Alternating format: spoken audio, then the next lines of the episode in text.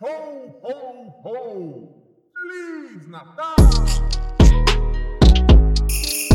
Merry Christmas.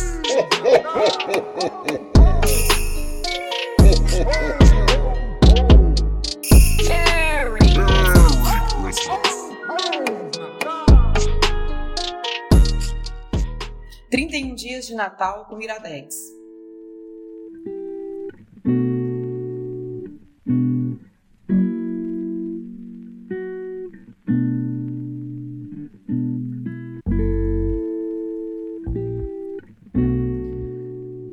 Existem muitos modelos de histórias de Natal, mas poucos que tocam o meu coração, como o modelo dessa que eu vou comentar hoje. Até porque muitas dessas histórias, de um jeito ou de outro, excluem alguém da experiência. Quem consegue, por exemplo, se identificar com esse monte de balela sobre crianças ganhando aquele presente super caro que sempre sonhou? Ganhar presente nessa economia Brigas de família talvez sejam a segunda melhor opção para contar uma história universal de Natal. Mas Expresso Polar entra naquela categoria que eu considero perfeitamente representativa para qualquer espectador. E por isso é a que mais mexe comigo. A história da criança que deixou de acreditar. Tudo começa quando um trem magicamente estaciona em um subúrbio dos Estados Unidos e de dentro dele sai um condutor, interpretado por Tom Hanks. Esse é o convite para que a gente embarque em uma aventura surreal de caminhos impossíveis até o Polo Norte. Recebemos nosso bilhete dourado junto com a criança sem nome que protagoniza a história, também interpretado pelo Tom Hanks. E conhecemos aos poucos a trupe de crianças viajando com a gente. Somos apresentados ao garoto nerd metido, Tom Hanks, o garoto pobre que não se sente incluído, Tom Hanks, e a garota destemida que assusta os meninos, Tom Hanks. Cada personagem com sua própria trajetória de crescimento interno. Inclusive, desenvolver os personagens internamente foi uma boa forma de manter o filme indo para frente.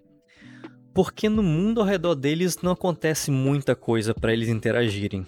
Pelo que eu entendi, o livro no qual o filme se inspirou cobre os primeiros e os últimos 20 minutos do filme.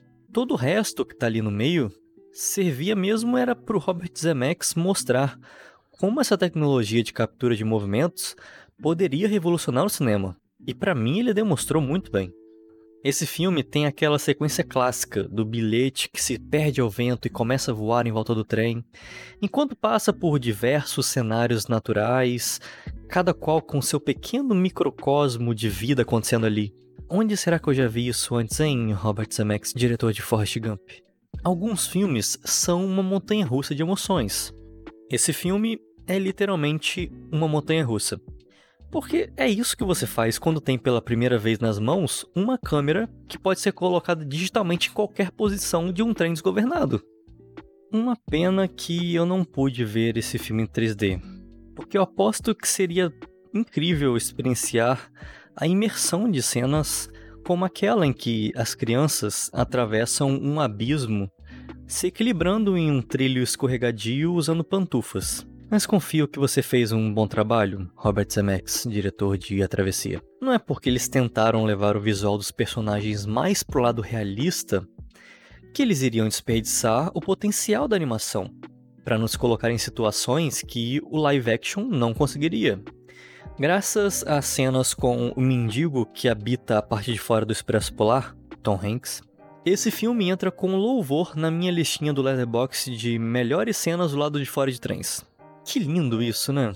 O trem, um meio de transporte tão simples e direto, foi reimaginado como uma máquina que transpõe espaço e tempo para nos levar a lugares que só a imaginação poderia criar.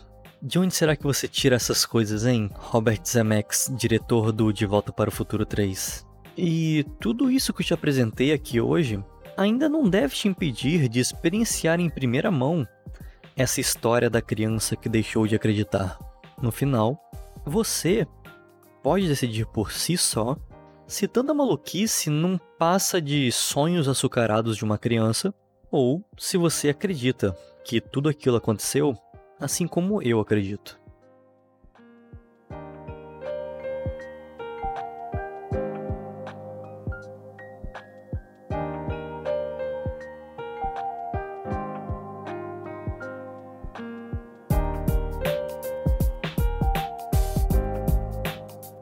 Eu sou Gabriel Pinheiro e em dezembro estou visitando um filme por dia, no clima do Natal, junto com o Iradex. Essa ideia de lançar um podcast por dia é meio louca, mas você pode ajudar a tornar ela possível, sabe como? Compartilhando seus episódios favoritos nas redes sociais e avisando os seus amigos que o 31 Dias de Natal já está rolando. Não esquece de assinar o feed, seja lá onde você ouve podcasts, e seguir o Iradex nas redes sociais. Se quiser me seguir também, procure por @gabrielpin. A sua audiência e o seu feedback são fundamentais para esse podcast dar certo. Projeto editado pela 20 a 20 produtora. Vinheta do Roberto Rudinei, que também dá suporte na edição. E tem dia que eu edito também.